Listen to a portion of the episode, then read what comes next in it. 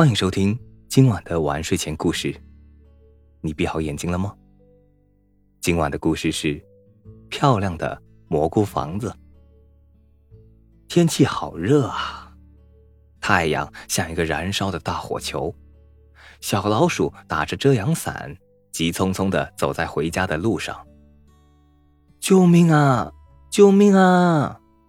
忽然，路边的草丛中传来一阵呼救声。小老鼠急忙拨开草丛一看，啊，是一个小小的小蘑菇呢，在太阳的炙烤下，它耷拉着脑袋，没精打采的，正一个劲儿的叫救命呢。小蘑菇，你别怕，我来救你。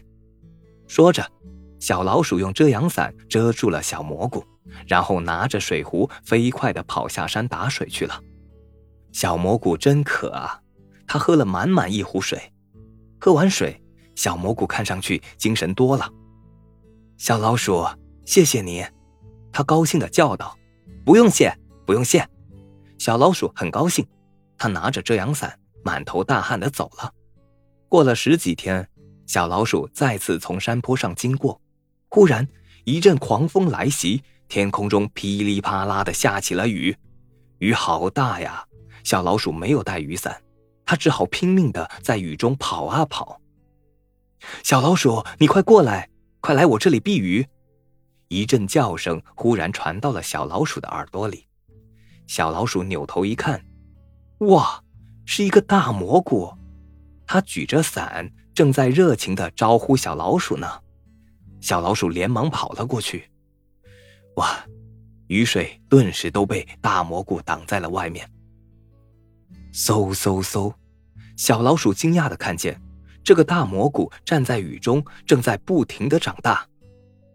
终于，雨停了，天空中出现了一道美丽的彩虹，而这个大蘑菇已经变得很大了，就像一座漂亮的大房子。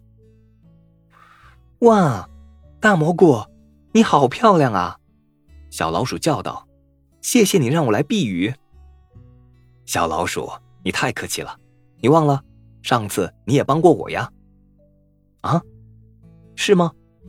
小老鼠不禁一呆，不过他马上想起来了，真是想不到，想不到小蘑菇已经长这么大了，变得这么漂亮了。小老鼠不禁呵呵的笑了起来，大蘑菇呢，也笑得十分开心。这个故事告诉我们，老鼠不吃蘑菇。好了。今晚的故事就讲到这里，我是大吉，一个普通话说的还不错的广东人，晚安，好梦。